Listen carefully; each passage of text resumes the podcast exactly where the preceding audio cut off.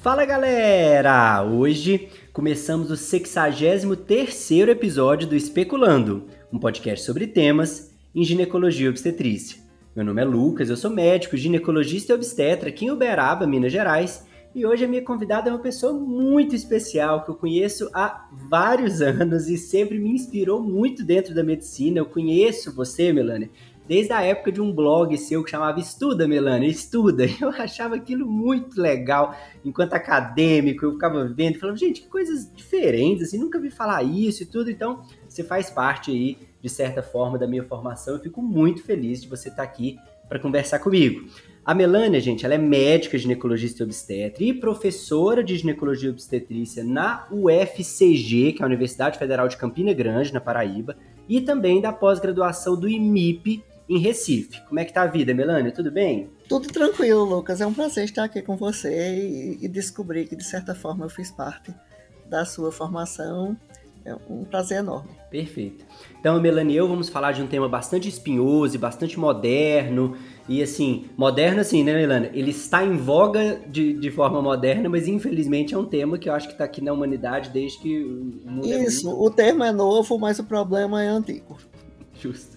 Que é a violência obstétrica. Então, aqui no Especulando, Melania, tem ginecologista de, com 30 anos de formação escutando, tem residente R1, tem acadêmico, tem todo mundo. Então, eu sempre começo nivelando a nossa audiência. Então, brevemente, eu queria que você nos falasse o que é uma violência obstétrica e como que surgiu esse conceito. Então, o, o conceito ele é relativamente novo. Esse termo, inclusive, ele não é um DEX ainda em PubMed, mas você já encontra muitas referências se você digitar para pesquisar é, violência obstétrica por termos, mas também não tem um DEX para outro termo que a OMS definiu em 2014, que é maus tratos, abusos e tratamento equivocado é, e no, no, parto.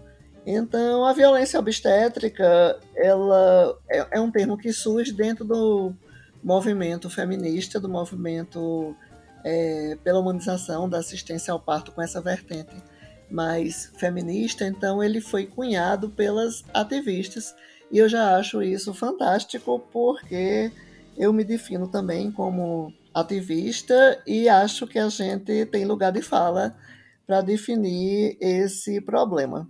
Então, a violência obstétrica tem uma definição que eu acho que eu acho muito boa, que é a da. Ela foi cunhada pela primeira vez na lei orgânica da Venezuela.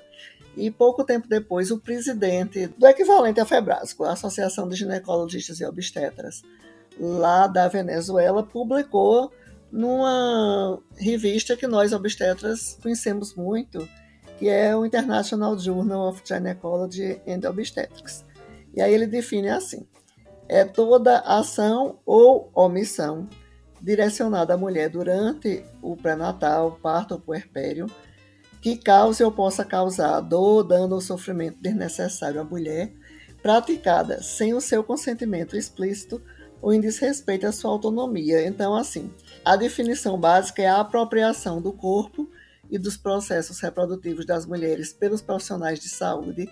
E aí a gente diz tanto médicos como não médicos, porque é dentro do âmbito da assistência obstétrica e não significa violência praticada pelo obstetra, através do tratamento desumanizado, maus tratos, abuso de medicalização sem consentimento da mulher e a patologização dos processos naturais que geram perda da autonomia e da capacidade de decidir livremente sobre os corpos e a sexualidade com impacto negativo na qualidade de vida. E esse termo não foi definido como violência explicitamente pela OMS, mas em 2014 tem uma publicação da OMS que é exatamente caracterizando abuso, desrespeito, maus tratos durante o parto. E aí a gente também tem um rol enorme de outros estudos. Como a gente comentou a, logo no início, o termo aqui é relativamente novo, mas a violência, de fato, é um problema bem antigo. Beleza. Então, assim, nós já entendemos a ideia do que, que é, né? A violência obstétrica, de como que surgiu, que a OMS reconhece isso, né? Ele é aceito pela Organização Mundial da Saúde, então isso é importante, né? Nós não estamos falando uma coisa da nossa cabeça, né? Uma coisa que o mundo todo já está de olho. E uma coisa importante que eu gostei da definição é que sem o consentimento da paciente, porque infelizmente, apesar da gente amar a medicina baseada em evidências, ela não, ela não responde todos os problemas que podem acontecer ali durante um trabalho de parto.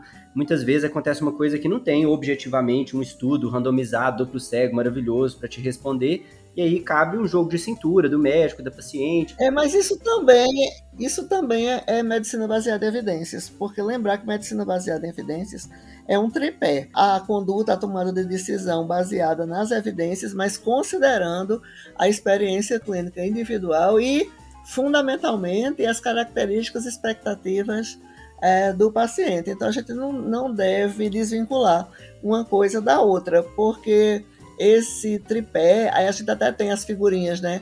É, são círculos entrelaçados, no qual a intersecção é a prática baseada em evidências e a medicina baseada em evidências. Então a gente tem que individualizar os casos, isso não é, é diferente da, da prática baseada em evidências. Sensacional, maravilhoso. Inclusive, a gente, a gente podia marcar outro podcast para você falar só de medicina baseada em evidências, né? Que você ama esse tema e eu também. Ah, eu amo, inclusive eu dou aula de MBE tanto na graduação como eu é, ministro uma disciplina na pós, que é saúde baseada em evidências, lá na pós-graduação do IMIP, sobre isso. É uma disciplina mesmo, com várias, com várias aulas. Arrasou. Beleza. Vamos aproveitar que a gente já está falando de violência obstétrica. Eu queria te perguntar por que, que no Brasil a gente vê a Febrasco, a gente vê as sociedades é, de São Paulo e tudo falando contra esse termo, né? Assim, a, a, a, turma brasileira não gosta do termo violência obstétrica. Por que, que eles não gostam disso? Qual é a sua opinião sobre que você tem, né?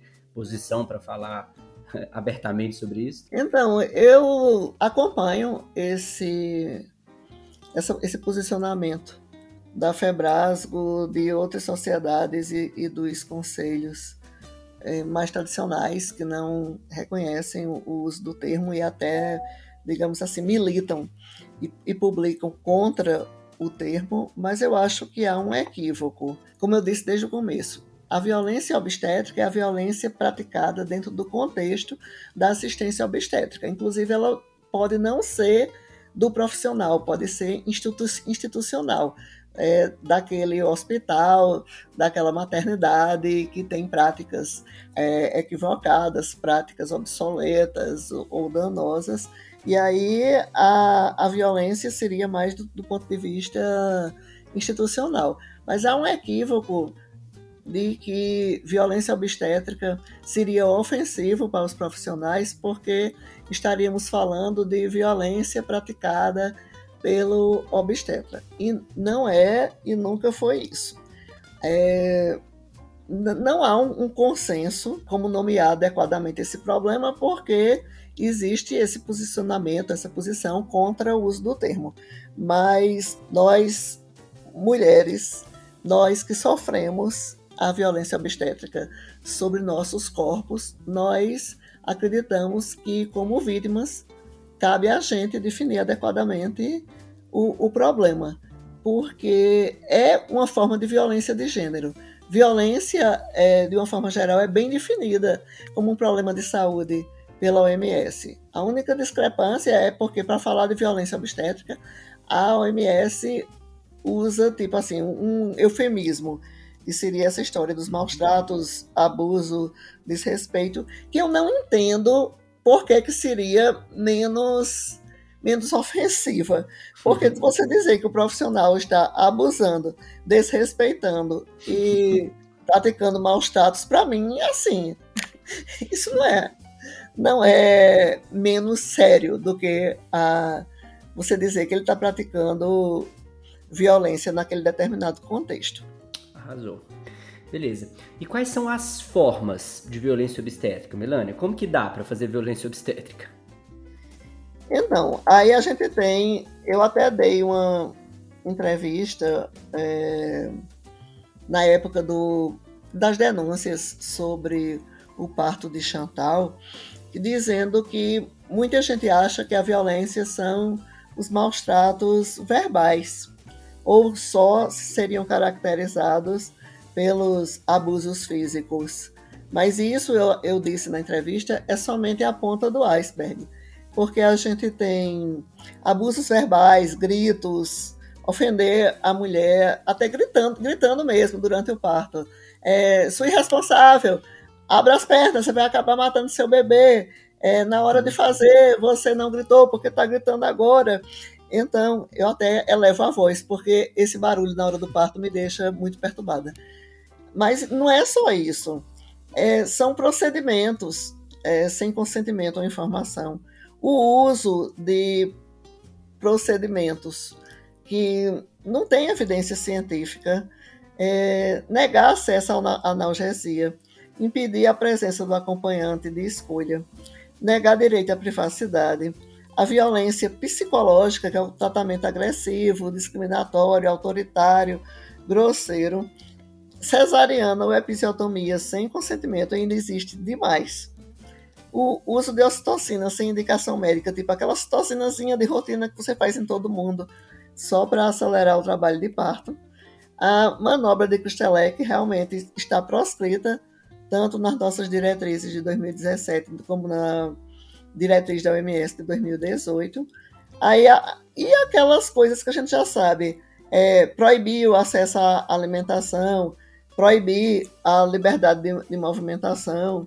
E aí a gente vê que nesse conceito mais amplo, você, por exemplo, impor jejum, tricotomia, enemas, é, fazer procedimentos que não são baseados em evidências, também são uma forma de, de violência. E aí, se a gente for é, juntar tudo, dá uma, uma frequência assim aterrorizante. Eu até revisei isso antes para escrever, que a gente está atualizando o Resendinho, né? O tratado de. Quer dizer, o Resendinho, que é um resumo do, do Resendão, que é o tratado de obstetrícia de Resende. E eu fiquei com essa parte de falar de violência durante a gravidez, parto e puerpério, que inclui a violência pelo parceiro íntimo e a violência obstétrica. E são enormes as taxas se a gente for juntar com, com esses procedimentos indevidos, entendem? Então, e é um, um, um problema que nos estudos nem sempre isso é incluído. Por exemplo, aquele estudo que o pessoal diz: 25% das brasileiras sofrem violência durante o parto, que seria é, 1 para 4, é, não está considerando os procedimentos indevidos. Aí, quando você inclui esses procedimentos sem evidência e a imposição de, de práticas e procedimentos, isso pode levar até a 70% da, da, das mulheres sendo vítimas de, de violência. Tem uma revisão sistemática da América Latina que avaliou que a frequência de abusos, maus tratos, desrespeito durante o parto seria 43%.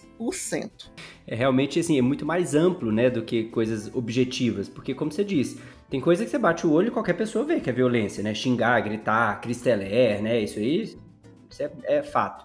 Agora, se você vai para as entrelinhas, né? Essas, essas, essas pequenas violências psicológicas que vão acontecendo durante o pré-natal, passar a mão na barriga e falar: nossa, esse menino cresceu, hein? Nossa, a cabeça tá bem grande, hein? Sua família, todo mundo teve parto normal ou teve cesárea? Sim, Lucas, e isso, então nesse contexto, inventar indicações falsas para cesárea também é violência obstétrica. Eu não sei por que, que o médico não pode dizer simplesmente, olha, eu é, não assisto parto normal por isso, isso, isso, porque não cabe na minha rotina, é, os planos pagam muito pouco, e aí eu, eu só atendo se for cesárea, que é mais honesto. Realmente você está explicando sua característica é, e sua peculiaridade, sua experiência para a paciente, e dá tempo de, se ela não quiser não concordar com isso, ela procurar outro profissional. Mas o que eu acho assim particularmente é, é violento e que se encaixa dentro dessa definição é você inventar pretextos estapafúrdios é, desconsiderar a autonomia da, da mulher e ainda diminuir a autoestima e a crença intrínseca na capacidade de parir, porque você habitualmente essas, é, essas indicações estapafúrdias, esses, esses pretextos, eles são assim, fazem crer que o corpo feminino é defeituoso. Que você é muito alta, muito baixa, você tem o quadril estreito ou a, a pelve é muito achatada, que é, existe uma desproporção, que o pessoal tem uma bola mágica para predizer durante a, a, gravidez. E isso agride né, a, a, mulher. Arrasou. Inclusive, você foi falando exatamente tudo que eu sempre pensei na vida. Assim. Eu, eu penso duas coisas. Primeiro, honestidade sempre. Eu, por exemplo, não faço parto normal e sou um grande divulgador do parto normal, incentivador do parto normal. Parto normal, é, eu sou obstetra, né? Todo mundo que fez obstetrícia deveria ser assim na minha cabeça. Mas na primeira consulta eu falo, ó, por tudo isso aí que você falou, o plano paga muito pouco, eu não me disponho até essa rotina louca de, de, de quem faz parto normal, de madrugada, papapá, eu só faço cesariana. Se você quiser parto normal, tem a equipe tal, tem a equipe tal, tem a fulana, tem amigos e tal, te indico, te sigo, enfim, o que, o que for preciso. Esse é o primeiro ponto, você levantou. E o segundo, Melania, que eu penso é o seguinte: é muito mais fácil fazer um parto sem violência. É só você acompanhar a paciente na hora pra você ver. Para que fazer ocitocina de rotina? Para que restringir movimento? Para que indicar tricotomia? Para que fazer enema? Para que eu fico pensando, é muito mais trabalhoso fazer a violência, que você tem que ir lá ativamente e provocar o problema, sendo que acompanhar o trabalho de parto é uma coisa muito mais observacional, uma coisa muito mais de atenção, uma coisa muito mais de ficar ligado no que está acontecendo, né? Ali, eu estou falando agora do objetivamente do trabalho de parto em si. E outra coisa específica do Brasil, mas também de outros países é, da América Latina e tal. Eu acho que na Europa tem bem, tem bem menos isso. O que a gente observa que é uma medicalização excessiva é, do parto e, uma, e um modelo que ele é medicalocêntrico. Então, a última vez que eu peguei uma estatística sobre isso é que 92% dos partos no Brasil são assistidos por médicos. E o, o, médico, em geral, ele não, não tem uma visão muito fisiológica e, e ele intervém muito porque ele foi treinado para isso. A gente vê um monte de desgraça na residência médica. É, pacientes que chegam em urgência, com, sangrando muito, placenta prévia, DPPNI, e você começa a achar que o, o, o processo de parturição ele é muito perigoso.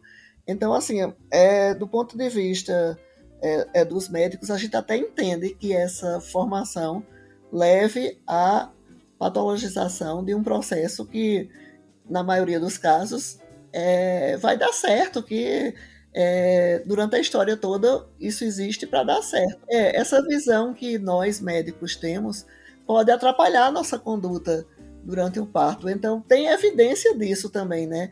Que é, modelos em que a assistência ao parto é, é efetuada por enfermeiras obstétricas, por obstetrizes, tem suas vantagens.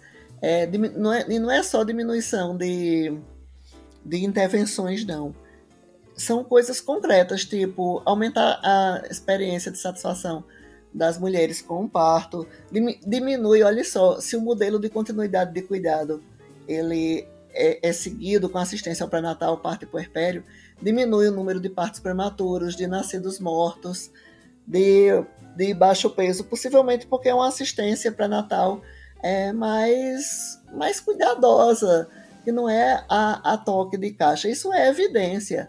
Né? E a questão do, da equipe transdisciplinar, para gente, para todo mundo trabalhar em equipe. Então eu acho que aumentar a proporção de partos que são assistidos por outros profissionais de saúde qualificados para isso, aliás, não é só o que eu acho, o que eu acho, mas isso vai também diminuir a violência obstétrica. Então agora, para a gente fechar, eu quero te fazer a pergunta de milhões, né? Que você vai salvar a humanidade aí, ó. Como que a gente pode eliminar esse problema? O que, que você tem de ideia objetiva, se é que existe né, alguma coisa assim que você já pensou de forma clara, para a gente eliminar a violência obstétrica do mundo, do Brasil e, se você lá, da nossa pequena região que seja, né? Trabalhinho de formiguinha aos poucos.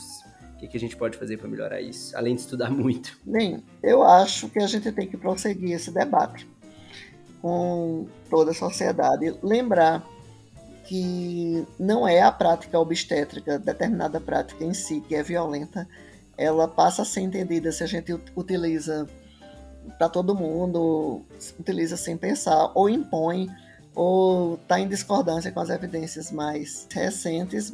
Também passa por uma atenção mais cuidadosa a divulgar o trabalho das, das doulas, porque elas, de certa forma, são advogadas das mulheres e podem diminuir a chance da, é, da violência obstétrica durante o parto.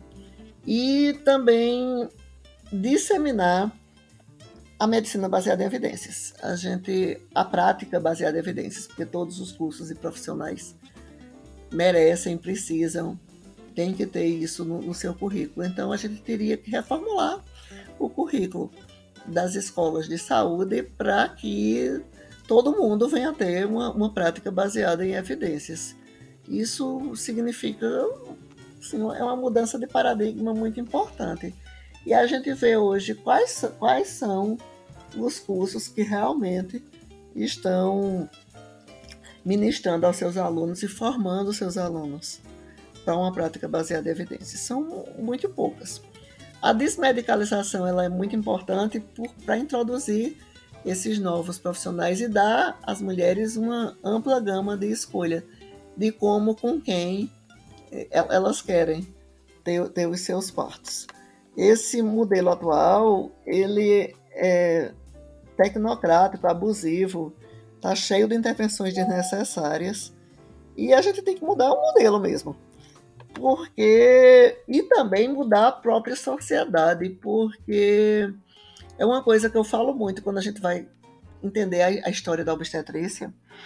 Foi uma obstetrícia dominada por homens durante muito tempo, porque as mulheres não se formavam em, em medicina. Elas eram proibidas até né, de, de fazer os cursos de medicina. Então você vai ver grandes nomes da obstetrícia, a grande maioria é, são de homens. E homem, dentro desse modelo patriarcal, misógino, machista, quando começa a intervir em um processo que cursa fisiologicamente na maioria dos casos, isso significa muita intervenção.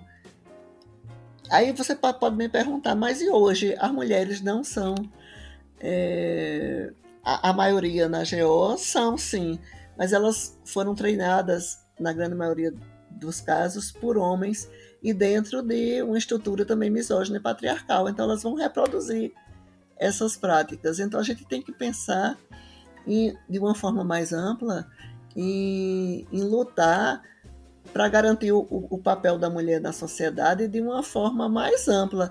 Então, se você é, dá educação científica, se você dá educação para a saúde, se você, desde os primórdios da vida, é, explica às mulheres quais são os seus direitos e, e, se a gente consegue transformar a sociedade em que a gente é, vive de uma forma mais global, não é só no contexto da assistência ao parto, a gente vai aí sim é, ver as mulheres como protagonistas de seus partos e vamos ter profissionais é, de saúde que já que vão aos poucos se despindo dessa postura misógina e machista.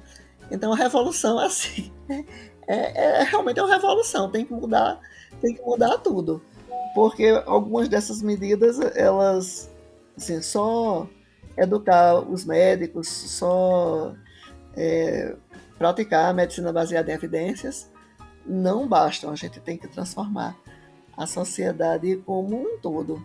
E outra coisa que eu acho é que os conselhos, eu posso entender os conselhos, as sociedades se sentirem incomodadas é, com o termo violência obstétrica, pensando, ah, fui eu que cometi violência obstétrica. Mas a gente tem que ver que se a carapuça serve e dói, tem alguma coisa de errado. Então, eu até tenho um, um, um artigo publicado com outras médicas da rede feminista de GO, tá na internet, é Quem Tem Medo da Violência Obstétrica. Foi publicado na Revista Brasileira de Saúde Materna Infantil e a, a versão integral está disponível tanto em português como em inglês. Basta procurar isso é, no Google. Então, é importante a gente reconhecer que se dói em qualquer um de nós, e dói em mim, é, admitir que nós é, somos ou um dia fomos violentos, mas a gente tem que estender a nossa empatia e solidariedade, porque afinal de contas, dói muito mais nas mulheres. E aí, realmente, é assim, esse, o resultado da violência obstétrica agride muito mais e de forma até brutal as mulheres do que a dor que, que os profissionais de saúde podem sentir. Então, a gente tem que lutar para reconhecer e aceitar. Eu acredito firmemente que a gente só pode se desconstruir e transformar a nós mesmos ao modelo se a gente reconhece, aceita, identifica que o problema existe e em vez dessas brigas, dessas querelas, é, movimento feminista, pessoal da humanização contra conselhos e sociedades, todo mundo deveria migrar para um diálogo mais saudável e, e um diálogo que deve culminar exatamente no que eu falei, reconhecer, aceitar para mudar. Muito legal, muito bom te ouvir, né? É, é de certa forma, hipnotizante. Dá vontade de ficar ouvindo, ouvindo, ouvindo, e a gente entra nesse transe, assim, de informações e de... É muito legal, assim, conversar com quem manja do assunto de verdade. E, e esse espaço aqui que você está disponibilizando também é super importante, porque a gente tem que debater, eu acho que mais importante do que debater se existe, é debater o que, e como, como você finaliza, né, essa última pergunta, o que é que a gente pode fazer para erradicar a violência obstétrica, quais são as modificações necessárias. É muito tempo que se gasta eh, num, num debate não profícuo é, se o termo é correto, se existe, se não existe, e pouco tempo voltado para debater as modificações que são mais do que necessárias, né? São prementes, urgentes. Arrasou. Queria te agradecer, assim, do fundo do coração por ter participado aqui. Foi, foi de certa forma emocionante até poder conversar com você. Que bom que existe a internet para estreitar tanta as distâncias né, entre nós, assim. Fiquei muito feliz com a sua participação e saiba que aqui está de portas abertas quando surgir um tema muito legal que você quer falar, nossa, Lucas, estou querendo divulgar isso aqui, que saiu um negócio novo, quero falar, especulando, de portas abertíssimas para você sempre. E se você quiser despedir da audiência, tá com você. Então é isso. Muito obrigada mais uma vez a Lucas pelo espaço e, e se vocês tiverem interesse de acompanhar o nosso trabalho e acesso às evidências, me sigam lá no arroba 44 que é o meu perfil do Instagram. Muito obrigado você, Melania. Muito obrigado para quem nos escutou até aqui. E para dúvidas, críticas ou sugestões no e-mail especulandopodcast@gmail.com e até a próxima.